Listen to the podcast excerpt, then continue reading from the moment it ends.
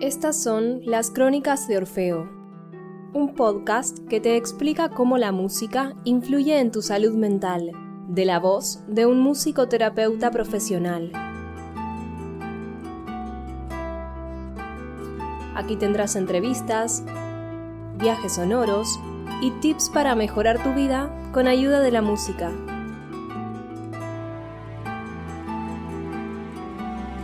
Y con ustedes su anfitrión, Aníbal Pérez.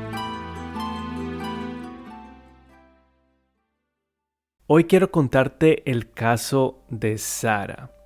Sara es un nombre ficticio para proteger su identidad. Sara es una chica de 17 años que está preparándose para ingresar a la universidad y que un día, por esas razones del destino, sale con unos amigos para una fiesta. Sus amigos y ella entonces deciden ir en auto a las afueras de la ciudad y en un momento el auto pierde el control y va a dar contra un árbol.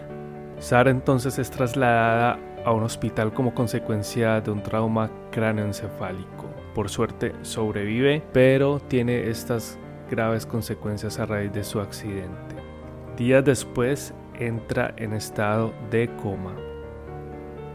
Esta es sin duda una tragedia para Sara, pero también para su familia.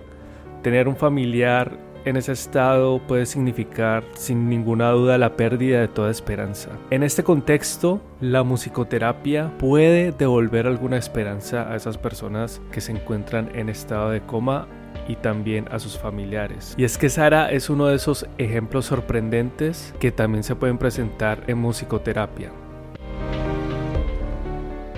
Bienvenidos y bienvenidas a las Crónicas de Orfeo. Quien te habla es Aníbal Pérez, tu musicoterapeuta de confianza. Quería primero agradecer a todas las personas que me escuchan cada dos semanas, los jueves, que es cada vez que sale este podcast, y también los que me siguen en todas las redes sociales y en mi página web www.podcastmusicoterapia.com. También aprovecho para contarte que si aún no me sigues, puedes hacerlo en todas las plataformas de podcast. Ya sabes, estoy en Spotify, Apple Podcast, Deezer, porque cada vez que una persona me sigue, el podcast va teniendo cada vez más alcance y así podemos llegar a más personas para que conozcan los beneficios de la musicoterapia. Sigamos entonces con el episodio y con el caso de Sara.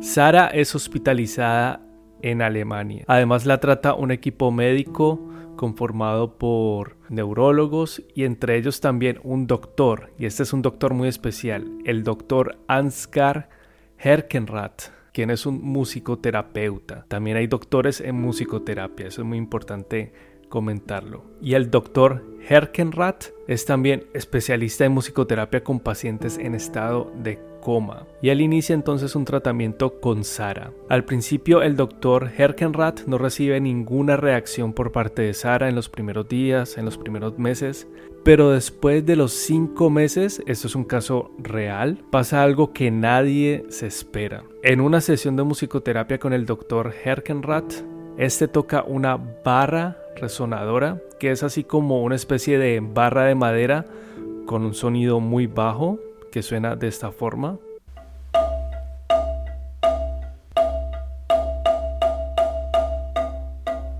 Y Sara, quien estaba sentada en una silla de ruedas, mueve su cabeza hacia un lado. Esto es algo sorprendente para alguien que está en un estado de coma.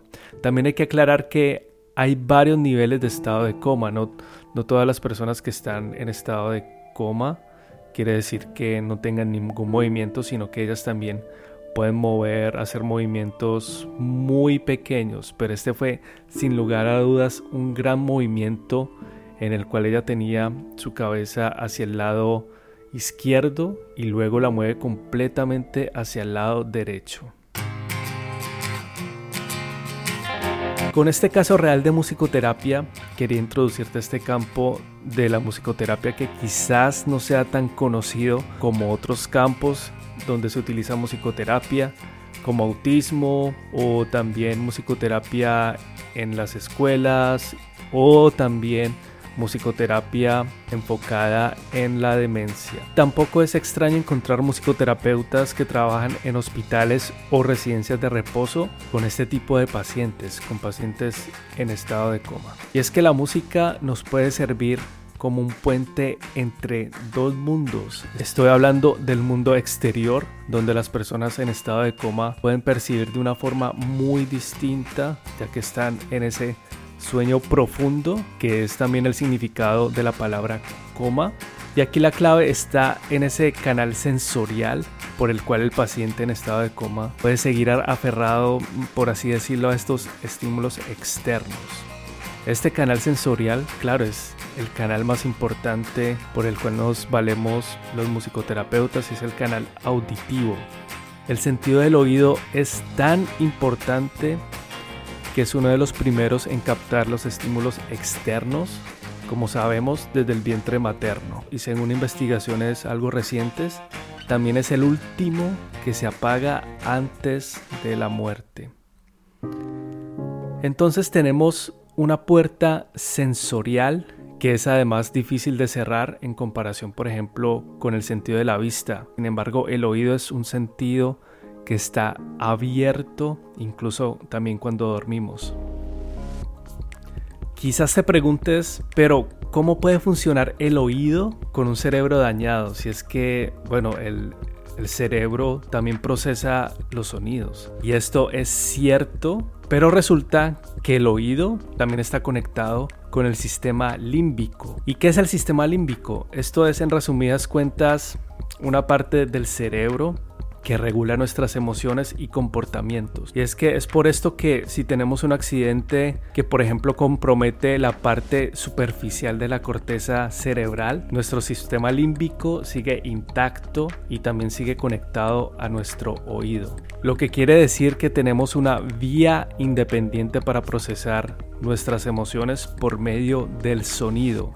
Y esta es la clave en el trabajo en musicoterapia con pacientes en estado de coma. Queremos permitir que este puente siga intacto, este puente por el cual el sentido del oído nos permite el acercamiento al paciente, porque esto es muy importante lo que voy a decir, el estado de coma no significa necesariamente el fin de la comunicación ni el final de la comunicación de una persona que ha sufrido un cambio drástico en su vida. Esto quiere decir que esta persona puede aún comunicarse con nosotros de una forma no habitual, quizás casi imperceptible, pero sí lo puede hacer. Quería entonces seguirte hablando sobre el trabajo en musicoterapia con esta clase de pacientes. El contacto con el paciente en musicoterapia, en este caso, no es una cuestión de déficit, sino que siempre hay que conocer el potencial que tiene cada paciente, y en este caso el paciente en estado de coma. Esto quiere decir qué puede hacer el paciente, cómo puede todavía crecer personalmente a pesar de las dificultades a las que se enfrente.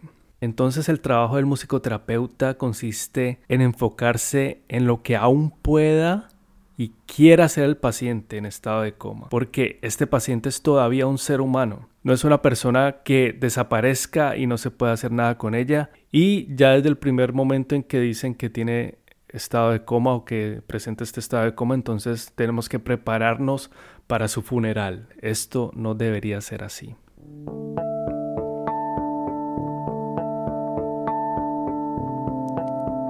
Entonces el musicoterapeuta realiza un trabajo intensivo y también muy enfocado en sí mismo, en lo que pueda captar del paciente, los estímulos que pueda recibir el paciente, que también los puede interpretar con su propia subjetividad. ¿Qué significa esto? Por ejemplo, esto es un proceso que va acompañado de muchas preguntas. El musicoterapeuta puede preguntarse, ¿qué está pensando esta persona?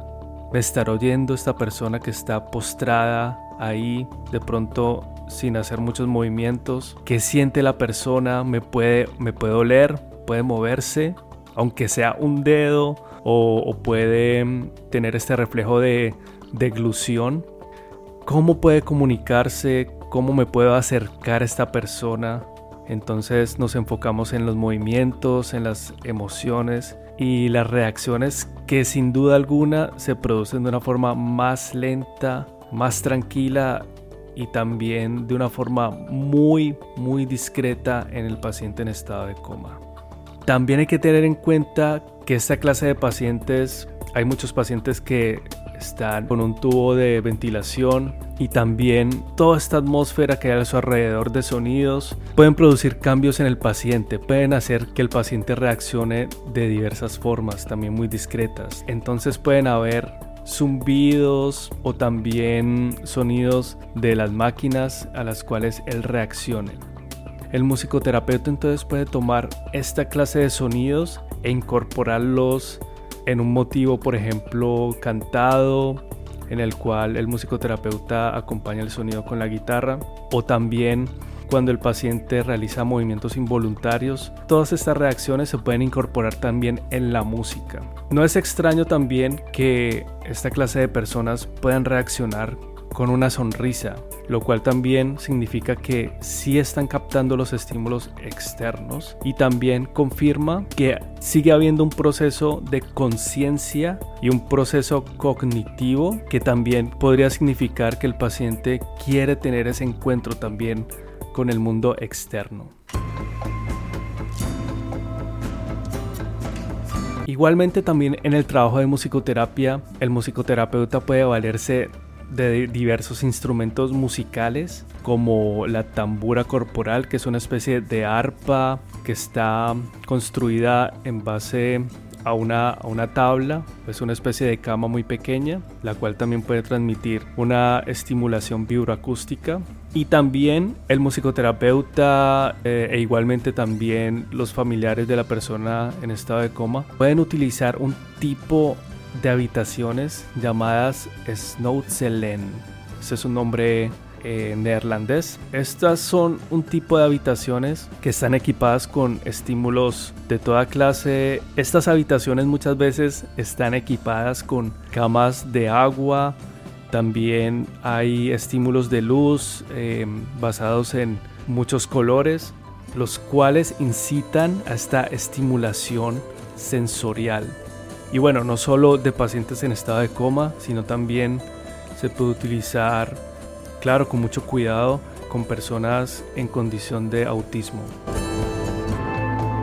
Esta clase de entornos de estas habitaciones pueden desencadenar, como dije, reacciones que puedan permitir como esa experiencia compartida entre los familiares y el paciente y también de esta forma se puede aumentar el bienestar mental y la motivación de ambas partes, tanto del paciente en estado de coma como también a los familiares del paciente. Y es que esto también es muy importante anotarlo las personas en estado de coma necesitan acompañantes, ya sean los familiares o cuidadores que también tengan una atención activa y es de esta forma que la musicoterapia es una disciplina de la salud mental que ayuda de forma activa a este tipo de pacientes y que realiza este tipo de acompañamiento muy adecuado.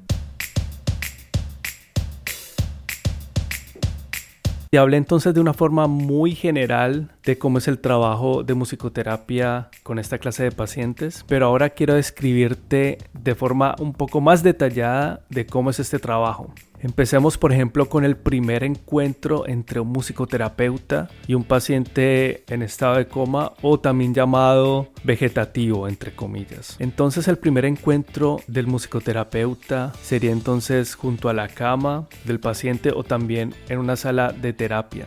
Y como también mencioné, la propia percepción del terapeuta es decisiva ya que él debería percibir todos los sonidos que hay a su alrededor y poder trabajar con ellos. El terapeuta entonces podría ver cómo está la persona afectada, puede observar las expresiones de su cara, si está tensa, si está relajada. Los ojos también, los ojos también comunican mucho. En este caso si están abiertos, las pupilas también, si están inmóviles o también si se mueven, la naturaleza también de los movimientos y el parpadeo es muy importante también el estado de la piel, cómo se encuentra la piel, qué color tiene, si está húmeda, si está tersa. Y muy importante también que el terapeuta debe experimentar la respiración del paciente en estado de coma. Él puede entonces observar el cuerpo de forma integral y también cualquier movimiento que pueda desencadenarse de forma abrupta o también de una forma rítmica. Todas estas observaciones derivan en que entonces el terapeuta las percibe y entonces de acuerdo a su subjetividad, quiere decir entonces a cómo las percibe, él puede entonces llegar a un análisis un poco más profundo. Entonces tenemos dos clases de percepciones. Tenemos una percepción objetiva, que sería un poco la percepción que pueden realizar médicos y puede ser una percepción muy cuantitativa. Sin embargo, el terapeuta entonces debería tener un significado propio que podría atribuirle a esta clase de observaciones y reacciones del paciente. Puede entonces que pequeño parpadeo tuvo que ver con algún sonido que estuvo en el ambiente o alguna reacción, por ejemplo, cuando el terapeuta haya entrado en la habitación y por ejemplo este parpadeo puede ser que esté conectado a una emoción que quisiese expresar la persona en estado de coma.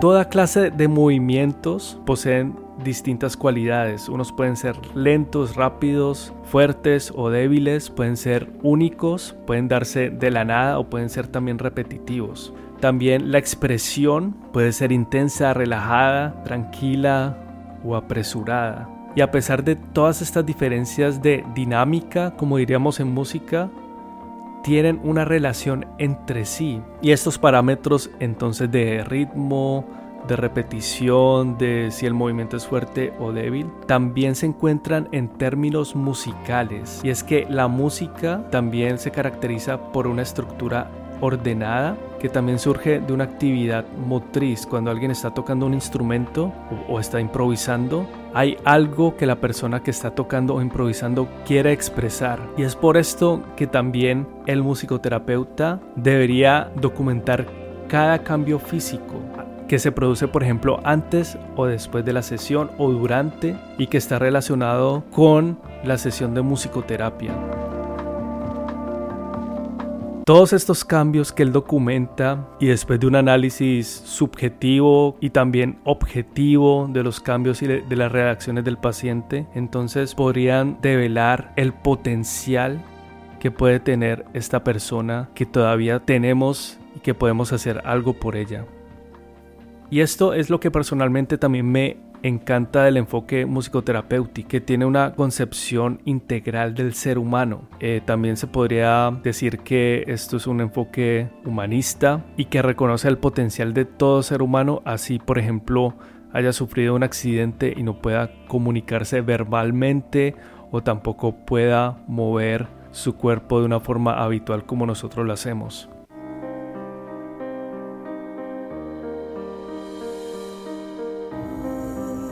Esto quiere decir que el ser humano no es igual al cerebro, porque muchas veces tenemos la idea de que en esta clase de personas, que si entonces la persona tuvo una lesión cerebral, entonces ya deja de ser humano. Esto no debería ser así.